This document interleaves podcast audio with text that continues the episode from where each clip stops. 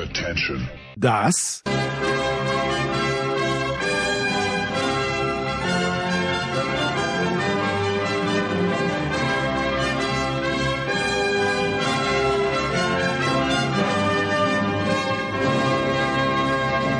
ist Euro fast daily auf Sportradio 360.de.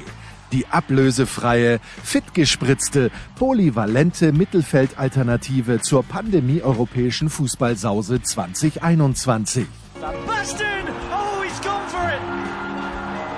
Unbelievable! Kann Levi 41 auch für Polen netzen? Wie hoch schraubt sich CR7 diesmal? Und kann Gareth seine jungen Löwen diesmal bändigen?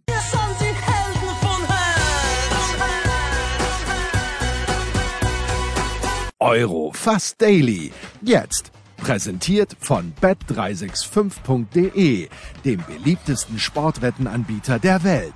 Neukunden erhalten bis zu 100 Euro in Wettcredits. Ah, Asterix, die Trabantenstadt. Majestic sagt, die schlaflosen Nächte werden allmählich ermüdend. Nicht für uns natürlich hier, denn wir haben mit größter Freude das Elfmeterschießen zwischen den Spaniern und den Italienern angeschaut und wir, das ist äh, wieder Oliver Fasnach. Guten Abend, lieber Oliver. Guten Abend, grüß euch. Und das ist, ich glaube, ebenfalls in München schon Andreas Renner. Servus, Andreas. Ja, hallo. Ja, so. Elfmeterschießen. Tom Bartels hat die reguläre Spielzeit, nein, die Verlängerung, Oliver, mit den legendären Worten, wie ich finde, beendet. Äh, die Spanier haben nicht genug dafür getan. Da frage ich mich ja, was haben die Italiener getan für dieses Spiel? Ähm, Da kannst du, hm, Entschuldigung, hm, bitte, hm, bitte. 35 Prozent. ja, wolltest du noch eine Frage stellen oder darf Nein, ich nein, kurz du, was du, sagen? sag, sag bitte was dazu, ja. Da musst du Tom Bartels fragen. Ja, ja, ich, ich, äh, ich, äh, also, die Italiener sind aus meiner Sicht als Favorit reingegangen. Die ersten fünf Minuten habe ich mir gedacht, okay, genauso musst du es gegen die Spanier spielen, nämlich volle Pulle. Und was ist dann passiert, Oliver? Denkst du, dass das Absicht war, dass die sich dann so zurückfallen haben lassen oder sind die Spanier wirklich stärker geworden? Äh, ich habe es Was weiß äh, ich, hm, hm? ich hab's nicht verstanden. Dein ein, deine Einschätzung. Die werden alle müde langsam, ne? Glaube ich. Das wird noch morgen den Dänen äh, auf die Füße fallen, möglicherweise. Ähm, das, äh, glaube ich, war, und es war taktisch natürlich, äh, dann auch sehr von Vorsicht geprägt. Die ersten vier, fünf Minuten, da war ja Spanien praktisch noch gar nicht auf dem Platz. Und danach muss ich schon sagen, haben die Spanier heute, die haben mich ja das ganze Turnier nicht überzeugt und äh, das, was sie heute aber gespielt haben, hat mir tatsächlich gut gefallen. Olmo war klasse. Ähm, ja, Elfmeter verschossen, das wird er auch noch lernen und äh, waren ja auch nicht, nicht, nicht nur er. Und auch seine Abschlüsse hat er ein bisschen Pech gehabt und äh, so ein bisschen Erfahrung fehlt ihm noch. Aber Olmo hat dem spanischen Spiel, äh, Spiel extrem gut getan. Man muss auch nicht alles verstehen, also jeden Aufstellungspunkt verstehen. Morata erst eingewechselt, okay, da wäre ich jetzt nicht drauf gekommen, aber alles in allem, glaube ich, waren das genau die richtigen Spieler, um Italien zu bändigen. Und dieses Italien hatte heute auch nicht die Power. Und äh, Andreas hat es gerade schon gesagt, 35% Ballbesitz ist jetzt äh, das alte italienische Fußball, der alte italienische Fußball fast schon. Und dann sieht man natürlich mit den Pässen, klar, da haben wir jetzt wieder die, den Klassiker, äh, 934 Versuche von den Spaniern, 404 der Italiener. Noch etwas, muss ich sagen, äh, sehe ich anders ähm, als der Kollege, äh, nicht der Kollege hier, sondern der Kollege im, im Dort, TV ähm, der gesagt hat, die Italiener mussten, wenn sie 35% Ballbesitz hatten, die ganze Zeit hinterherrennen.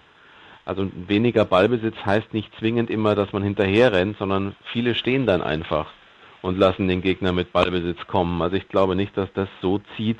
Aber insgesamt ist das Thema Müdigkeit schon eins gewesen, auch vor allen Dingen im Kopf, glaube ich, die Müdigkeit und eine große Angst und Respekt voreinander. Und der einzige Andreas, der es irgendwie spannend machen wollte, fand ich in der regulären Spielzeit, war Donnarumma. Mit seinen Abschlägen vor allen Dingen. Da sind ihm ja nicht nur zwei misslungen, sondern äh, das war schon fast zweistellig. Und fast makaber. Ja, also ich würde jetzt mal sagen, insgesamt haben die Torhüter mit dem Ball am Fuß sich nicht unbedingt mit rumbekleckert. Das galt ja auch für den Herrn Simon. Also ähm, ja, das, äh, das, war natürlich ein Thema, aber äh, insgesamt glaube ich, um nochmal auf den Anfang des Spiels zurückzukommen, ja, die Italiener sind da sehr aggressiv draufgegangen. Die, aus meiner Sicht war dann die Tatsache, dass die Italiener sich zurückgezogen haben, äh, möglicherweise auch äh, einem, äh, einem Fitnessproblem geschuldet, aber ich glaube, was die halt in den ersten Minuten dann gelernt haben, ist, dass die Spanier das geschafft haben, ihr aggressives Pressing zu überspielen. Und da richtig gut aussahen, sich immer wieder in gute Positionen gebracht haben. Und da muss man ja dann irgendwie drauf reagieren. Und wenn man den Ball halt nicht hoch gewinnt und die anderen äh, stattdessen äh, immer wieder Platz dann in der äh, in der italienischen Hälfte haben, dann hat man ja gar keine andere Option, als sich zurückzuziehen. Also es war aus meiner Sicht eine Reaktion auf das äh, gute Mittelfeldspiel der Spanier, äh, die es halt wirklich geschafft haben, mit, mit äh, vielen präzisen Zuspielen äh, da, da immer wieder die Italiener äh, in Schwierigkeiten zu bringen. Und das alte Thema, und da würde ich jetzt zum Beispiel mal, wenn wir jetzt über Tom Bartels geredet haben, äh, das hat er aus meiner Sicht kom komplett richtig beurteilt. Problem der Spanier war nicht das Spiel im Mittelfeld. Das Problem der Spanier war rund um den Strafraum und die Präzision im Abschluss. Und das ist nichts Neues. Ja. Ja, ich meine, das ist, ist dann am Ende ist es ja auch äh, clever gewesen, wenn die Italiener so reagiert haben auf die Spanier. Also das ist sicherlich so, dass da in der Mannschaft aber auch einiges so gut funktioniert, dass man gemeinsam während eines Spiels auch zu Lösungen kommt. Das ist ja nicht nur der Trainer, der von außen dann den Einfluss gibt, sondern ich hatte den Eindruck, dass die die Führungsspieler und da sind ja einige in der Mannschaft, dass die einfach selber gemerkt haben, okay Leute, wir können heute mit dem Stil, mit dem wir uns hier in die Herzen gespielt haben und mit Offensiv und so weiter und Risiko und Power können wir nicht weiterkommen. Und das wäre auch definitiv nicht so gewesen, weil die Spanier waren einfach tatsächlich zu stark auch. Ähm, und dann ist es halt so, dann geht's halt nur so. Und dann reichen auch sieben Schüsse, von denen vier aufs Tor gehen zwei vorbei. Das sind manchmal sogar die qualitativ besseren, weil ja auch ein Roller aufs Tor, wenn der Torwart eingreift, ist ja ein Schuss aufs Tor, während der Lattepfosten zum Beispiel kein Schuss aufs Tor ist. Aber ähm, die Spanier hatten 16 Abschlüsse und auch nur vier aufs Tor, sieben äh, nicht aufs Tor. Da waren noch fünf geblockte Schüsse dabei. Daran sieht man schon, was die Spanier investiert haben und dann aber natürlich, wie Andreas sagt, das Thema ist dann äh, tatsächlich eine, eine, Abschlussqualität. Und da wurde mir das 5 zu 0 gegen die Slowakei ein bisschen zu hoch gehängt. Ja. Also es ist jetzt nicht so, dass die Spanier in allen Spielen von da an unglaublich abschlussstark gewesen wären, inklusive Elfmeterschießen, wenn man das gegen die Schweiz auch noch mitnimmt. Ja, gerade gegen die Schweiz. Da hat Olm übrigens einen sehr guten Elfmeter geschossen. Vielleicht auch das der Grund, warum er als erster drangekommen ist. Äh, ich möchte doch äh, noch ein bisschen bei den Spaniern bleiben, weil es hat immer, Andreas immer geheißen, naja, und das, es stimmt natürlich auch, dieser Teamgeist bei den Italienern, aber ich habe schon auch den Eindruck, die Spanier, die stehen diesem Teamgeist um, um, genau nichts nach. Also diese Rudelbildung, immer bevor die Halbzeiten dann angepfiffen wurden, nach der regulären Spielzeit, das scheint schon auch eine Truppe zu sein. Äh, und, und, sei es, weil eben Leute dabei sind, die vielleicht jetzt nicht so im Rampenlicht stehen. Niemand von Real Madrid ist ja oft genug gesagt worden, aber auch jetzt nicht so wahnsinnig viele Leute von Barcelona auf der anderen Seite. Also äh, von, von, in Sachen Teamgeist müssen sich die Spanier, dürfen, dürfen sie sich und müssen sich nichts vorwerfen lassen, oder? Nee, das, äh, das sehe ich auch so. Ich denke, insgesamt kann man den Spaniern jetzt äh, in diesem Spiel nicht viele Vorwürfe machen, denn das, das Fundament, was eine Mannschaft braucht, um erfolgreich Fußball zu spielen, das ist ja da. Und äh, dass es heute eher unglücklich gelaufen ist und wenn man im Elfmeterschießen verliert, sowieso immer unglücklich gelaufen ist, außer man verschießt alle. Ähm, das, äh, das, das ist ja auch äh, altbekannt. Also ähm, da, da würde ich jetzt dann auch also für ein Spiel, das eine Mannschaft im Elfmeterschießen verliert, würde ich jetzt für das verlorene Elfmeterschießen keinen zusätzlichen Punktabzug geben. Das kann halt mal passieren und wenn man in so einer Situation dann ist, dann ist das halt auch viel äh, äh Glück und Pech, äh, ob, man dann da äh, tatsächlich äh, eine Runde weiterkommt. Aber die Spanier haben, haben aus meiner Sicht die waren die fußballerisch reifere Mannschaft, äh, haben, äh, haben viele Sachen gut gemacht und haben den Italienern ihre Stärken eigentlich zum größten Teil äh, genommen. Es ist halt dann frustrierend, wenn man hinterher als äh, spanische Nationalmannschaft die, auf dieses Spiel schaut, wo man dann sagt, puh, eigentlich, eigentlich haben wir fast alles richtig gemacht. Warum haben wir eigentlich nicht gewonnen?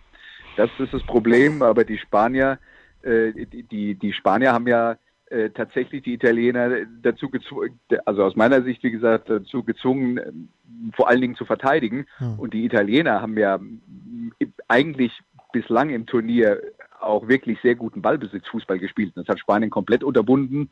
Äh, und, und selbst die, die Partie bestimmt, also da, da hat schon unheimlich viel gestimmt. Und das waren jetzt zwei Mannschaften, die beide verdient hätten, im Finale zu stehen. Und die Spanier aus meiner Sicht heute eigentlich ein bisschen mehr, bis auf halt diese kleine, dieses kleine Detail mit Tore schießen. Tja, aber das Ja, und das ist natürlich auch ein, ein tolles Zeichen. Ne? Ähm, tatsächlich, wir haben ja immer wieder auch über dieses Thema gesprochen, junge Mannschaft. Also es ist jetzt nicht so, dass man jetzt sagt, da sind jetzt nur 19, 18, 20, 21-Jährige drin, aber er hat sich entschieden mit Ferran Torres für einen 21-Jährigen und Morata draußen ge- gelassen. Petri ist 18, äh, der ist in dem Mittelfeld drin. Dann hat er in der Innenverteidigung mit Eric Garcia angefangen. Der ist 20. Heißt also, nicht nur die Jungen sind da, sondern es wird auch auf sie gesetzt. Auch in solchen Spielen wird auf sie gesetzt. Und ähm, klar ist da eine Qualität, also logisch, sonst wären zum Beispiel Torres und Garcia nicht bei Manchester City. Trotzdem ist es äh, für eine Nationalmannschaft ist es ein interessanter Weg, den er gegangen ist, äh, Luis Enrique. Und da muss ich sagen, dann ist es auch wirklich ähm, wirklich honorabel und dann muss man sagen, alle Achtung, denn die haben heute sicherlich auch wenig falsch gemacht. Und äh, insgesamt würde ich auch sagen, also für mich ist das das beste Spiel der Spanier in, bei Ja. diesem Turnier gewesen. Ähm, und auch das, wo sie mich dann tatsächlich heute mal überzeugen konnten, auch taktisch überzeugen konnten. Und wenn man das dann sieht, klar, noch Olmo mit 23, Rodri 24, also es ist schon im Schnitt klar eine junge Mannschaft, dann steht denen, glaube ich, eine ganz interessante Zukunft bevor. Erst recht, wenn sie auch ein bisschen mehr an nicht nur Plan A, Plan B anbieten, taktisch auch sich einstellen können, den Gegner taktisch auch bezwingen können, wie das heute der Fall war. Also äh, ganz tolle Leistung, ganz tolle Leistung heute, muss ich auch sagen. Apropos, in einem gehe ich mit dem Kommentator in der ARD einher. Ich habe eine gute Leistung gesehen, nicht, dass ich es beurteilen könnte, aber er ist mir selten aufgefallen und das ist immer ein gutes Zeichen. Andreas von Dr. Felix Brüch, ich bin ja kein Fan, aber ich fand das heute sehr äh, formidabel gepfiffen. Irre ich mich? Ich würde jetzt nicht grundsätzlich widersprechen. Äh, Mir sind ein, zwei Situationen aufgefallen, wo ich dachte, ähm, da lag er daneben. Aber wenn man mal ganz ehrlich ist, die gibt's immer. Und äh, insgesamt habe ich schon den Eindruck gehabt, dass er das, äh, das Spiel äh, ganz gut geleitet hat. Also ich habe jetzt da auch keine größeren Einwände. Ähm, ich muss jetzt aber auch zugeben, dass, ähm, äh, dass ich da über dieses Thema jetzt tatsächlich, also jetzt wo du es erwähnst, ich habe dieses Thema nicht extra nochmal ähm, äh, bedacht und bin mir nicht sicher, ob mir jetzt irgendwas unter den Tisch gefallen ist, wo ich, äh, wo ich nochmal hätte drauf eingehen wollen. Ja, ich denke, die Spanier haben sich kurz mal sicherlich ein bisschen nicht beschwert, aber es gab schon diese Geschichte mit dem Handspiel von Chiellini, also da, äh, also angeblich, wie nannte es Bartel? Stützhand, ich- Stützarm, Stützhand, Es- Stützarm, großartig. Habe ich noch nie Ja, gehört. Stützarm. Ich noch Und nie ja, gehört. doch, es ist natürlich schon so, dass diese Regel ähm, auch in der Bundesliga und auch äh, in den internationalen Ligen tatsächlich ein bisschen äh, verändert wurde, weil eben genau das dann eben nicht zwingend immer Handspiel ist und das ist ja auch, auch, auch okay. Also weggezogen hat er die Hand zwar nicht sofort, hatte ich jetzt nicht den Eindruck, aber wie soll man eine Stützhand wegziehen? Ähm, na, er hat auch erstmal geguckt, wo der Ball ist. Ich glaube, dass die Szene in Ordnung ist, dass da keine, keinen Pfiff gab. Und es wurde auch nicht groß also- darüber diskutiert. Es war in Ordnung. Ja, also das wäre jetzt aus meiner Sicht auch eine äh, sogar eine klar richtige Entscheidung vom Schiedsrichter, denn der sitzt ja auf dem Boden, stützt sich mit der Hand auf, weil er das tun muss und dann kullert der Ball, ohne dass er hinguckt, dagegen. Ihr habt ja gar nicht gesehen, wo der Ball ist. Also bin ich heilfroh, dass wir für sowas heutzutage keinen Elfmeter geben, auch wenn das ist vielleicht uns in der Zukunft irgendwann mal noch äh, bevorsteht. Aber ähm, ja, also die Regel ist aus meiner Sicht so richtig interpretiert und ähm, vom, vom Schiedsrichter in dem Fall auch wirklich absolut richtig äh, ähm, umgesetzt. Ich habe mich Das ver haben uns beide sogar so gesagt. Und du sagst es auch, Jens. Ja, Da sind wir äh, schon drei. Ja, sind wir drei. Ich erinnere mich nur an den einen Elfmeter, der mal inklusive, glaube ich, roter Karte in Madrid gegeben wurde gegen die Bayern, wo Alaba reinrutscht mit dem Rücken zum Ball, aber eben äh, dann irgendwie den Ball an den Arm kriegt. Also ja, das, das ist mir da nur in den Sinn gekommen und ich würde auch sagen, was, das, was mich irritiert hat, also ich würde sagen kein Elfmeter und was mich irritiert hat, war, als Bartels dann begonnen hat aufzuzählen, wer da aller im Videokeller sitzt, weil das muss ziemlich eng gewesen sein. Das waren ja vier, mindestens vier Leute. Mhm.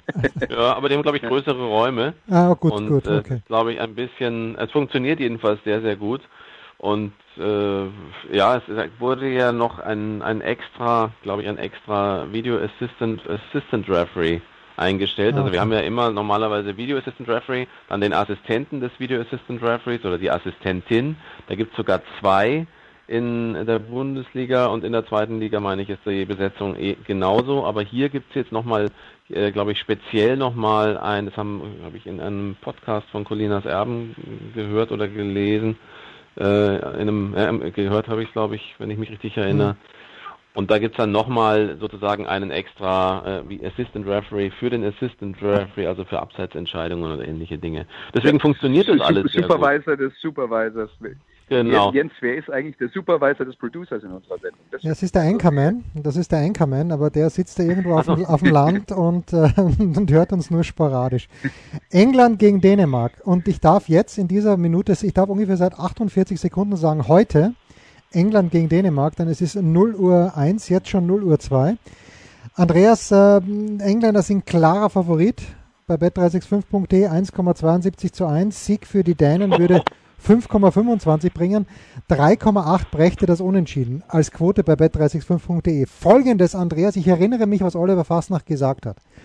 Ihm Na? gefallen die Dänen, weil sie nicht nur versuchen, im Strafraum die Tore zu schießen, sondern auch gerne mal von außerhalb des Strafraums. Und jetzt kommt Jordan Pickford ins Spiel, den ich für noch nicht getestet halte. Ja, sie haben noch überhaupt kein Tor bekommen, aber ich weiß nicht, ob das zu wie viel Prozent das an Pickford liegt. Ich glaube, es liegt zugleich maximal bei 35 Prozent, was dem Ballbesitz der Italiener entspricht. Was antizipierst du, Andreas, in der dänischen Offensive?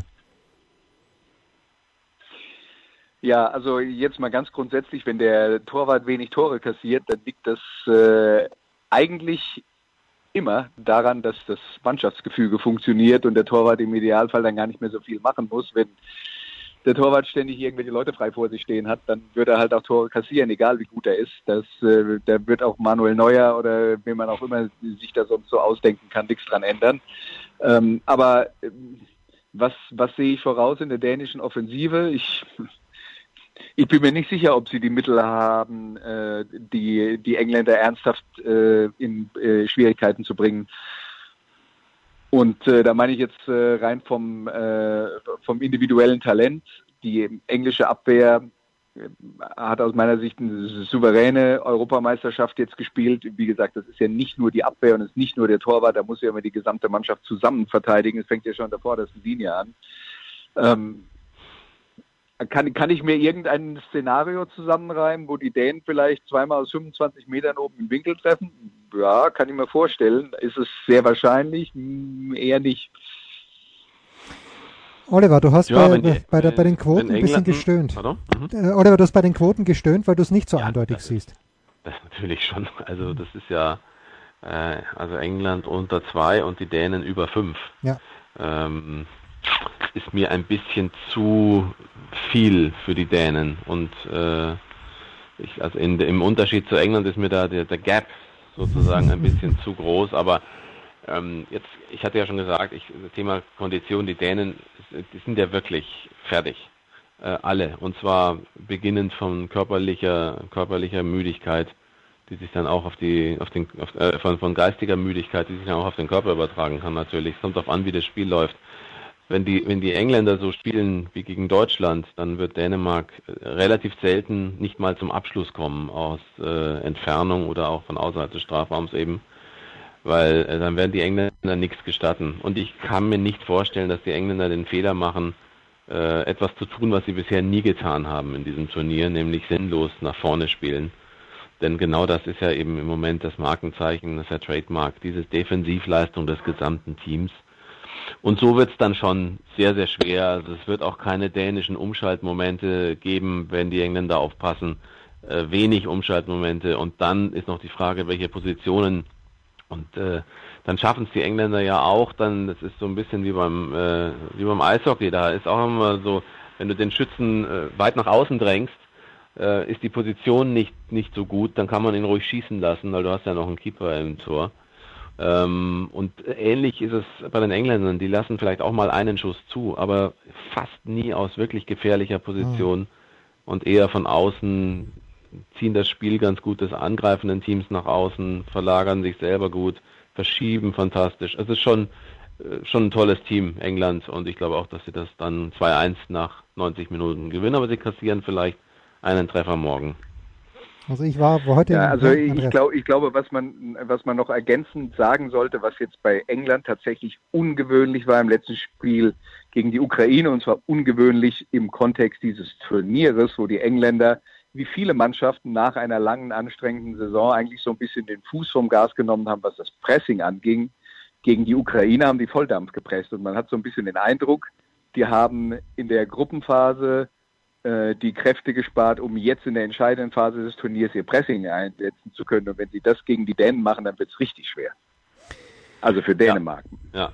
und wir haben, äh, ich glaube, dass die Engländer tatsächlich den breitesten Kader haben mhm. und tatsächlich ohne einen großen Qualitätsverlust unterschiedliche Figuren auf der gleichen Position auswechseln können. Also eigentlich der Idealfall, um durch ein langes Turnier und auch eine kräfteraubende Phase auch durchzukommen und aber auch immer wieder alle im Rhythmus zu haben, um nicht immer zu brauchen, dass einige, die nicht gespielt haben, erstmal Rhythmus aufnehmen müssen. Also das Reservoir ist, ist äh, nicht unerschöpflich, aber es ist, glaube ich, so groß wie bei keinem anderen Team. Ich würde sogar sagen, dass sie noch besser in der Breite, äh, auch was das Niveau angeht, besetzt sind als die Italiener. Ihr hörtet hier first und wir werden morgen darüber sprechen, in welcher Besetzung, das klären wir dann noch. Die abschließende Frage geht an Andreas Renner. Andreas, mir ist es komplett Wurst, ob jemand die Hymne mitsingt oder nicht. Aber was ich heute auffällig fand, war, dass exakt kein einziger Spanier, kein einziger Spanier die Lippen auch nur bewegt hat. Und ich habe mich gefragt, weil äh, auch bei den Österreichern, das singen halt manche mit, Mann nicht, ist mir wirklich Wurst. Aber kann es sein, Andreas, du bist ein weitgereister Mann, kann es sein, dass die spanische Hymne nur ein Instrumentalstück ist. Hashtag Musikradio 360. Du solltest mal eines mit Hymnen machen. Gibt es überhaupt einen Text zur spanischen Hymne? Ich weiß es nicht.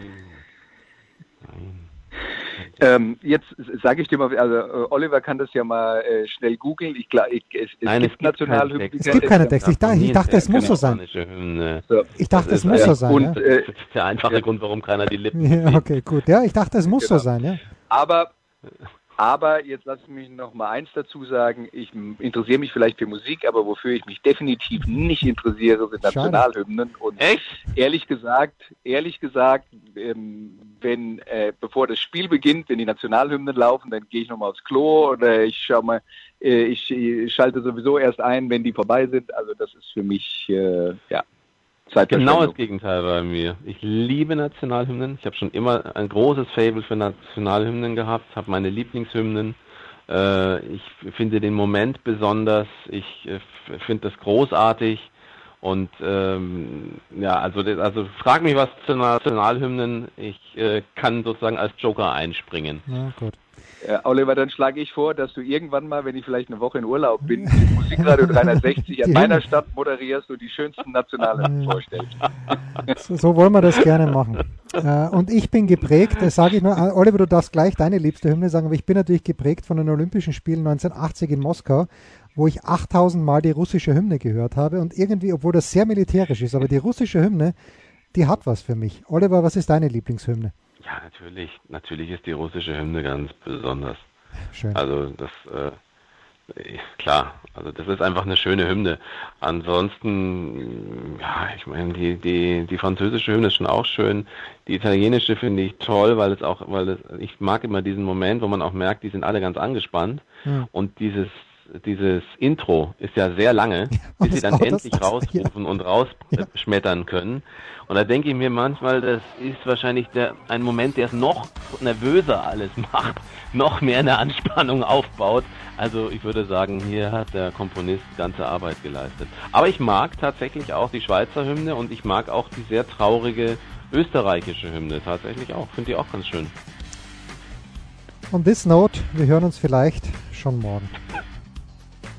Das war Euro Fast Daily auf Sportradio 360.de. Präsentiert von bet365.de, dem beliebtesten Sportwettenanbieter der Welt. Neukunden erhalten bis zu 100 Euro in Wettcredits. Versäumt nicht unsere Big Show, jeden Donnerstag neu. Oder unsere Dailies zu Gott und der Fußballwelt. Und ab September gehen wir natürlich wieder in die Football Huddle.